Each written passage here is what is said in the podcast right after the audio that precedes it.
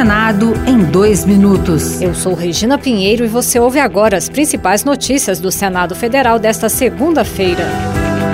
A Comissão do Esporte debateu a relação entre as apostas esportivas e a manipulação de resultados no futebol. O colegiado pode votar nesta semana o projeto que regulamenta a atuação das casas de apostas esportivas no país. Representante do Ministério da Fazenda, José Francisco Simino Mansur, defendeu a tributação do setor ao informar que as empresas que atuam nessa área faturam entre 100 e 150 bilhões de reais. O senador Jorge Cajuru, do PSB de Goiás, sugeriu controle rigoroso da idade dos apostadores. O general Hamilton Mourão, que foi meu parceiro no projeto de lei, contou, sabe o quê? Que o neto dele de 10 anos pegou o cartão de crédito dele e começou a gastar sem parar em apostas. Se isso aconteceu com o general Hamilton Mourão, imaginem quantos avós, quantos pais que estão sofrendo por essa situação.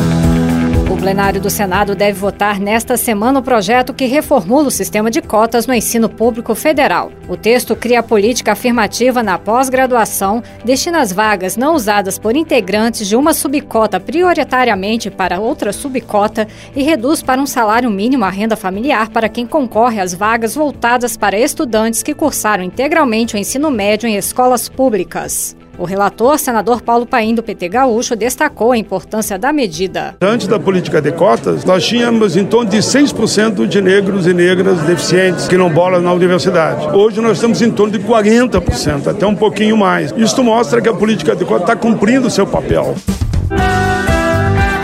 Outras notícias sobre o Senado estão disponíveis em senado.leg.br barra rádio. Senado em dois minutos. Uma produção Rádio Senado.